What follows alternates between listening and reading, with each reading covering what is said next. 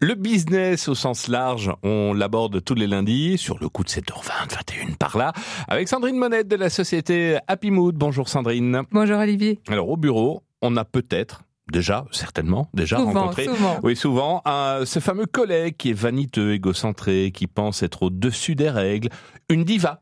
Sandrine, vous allez nous donner les clés pour gérer ce type de personnalité. Donc la diva, par définition, c'est une personne du spectacle. En fait, c'est une cantatrice.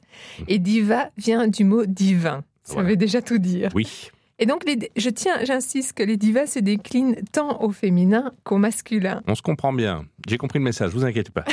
Donc, une diva, c'est un collègue qui a une haute opinion de lui-même au point qu'il estime ne pas devoir suivre les règles. C'est quelqu'un qui est dans la séduction, dans la manipulation. La diva peut être une personnalité toxique parce que, en fait, c'est une source de stress si on la laisse faire.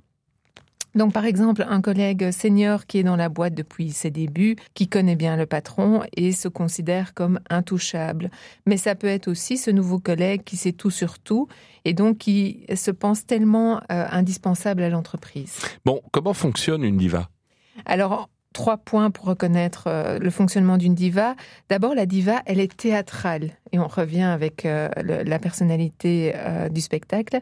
Donc, elle est théâtrale par ses réactions intempestives, qu'elles soient positives ou négatives. En fait, elle entretient un niveau de stress élevé autour d'elle. Et en plus, si les choses ne vont pas dans son sens, elle boude. D'accord. La diva laisse planer beaucoup de sous-entendus, des non-dits aussi.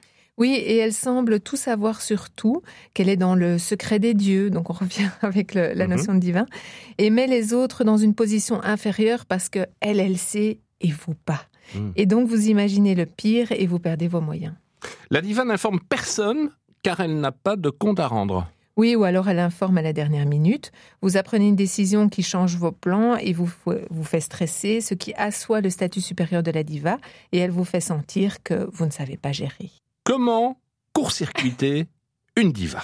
Alors, trois solutions. Le premier, la fuite. Ça, c'est la, c'est la solution où vous vous protégez, vous minimisez les contacts et vous l'évitez si vous le pouvez.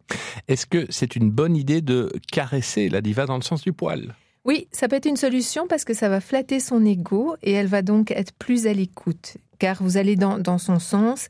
Et là, vous avez une opportunité de lui donner un feedback positif d'abord et puis le point amélioré, mais alors subtilement bien tourné pour pas, pour pas froisser son ego. J'entends bien.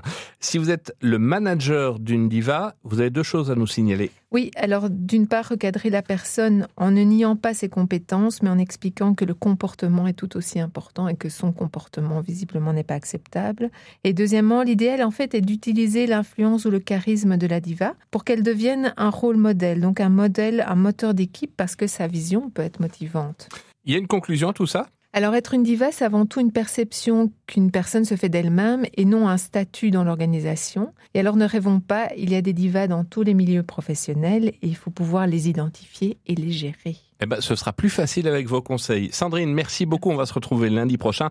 Je le rappelle, vous êtes à la tête de la société Happy Mood, société de conseil en management et en communication. Et donc lundi, je compte sur vous. Merci, bonne semaine.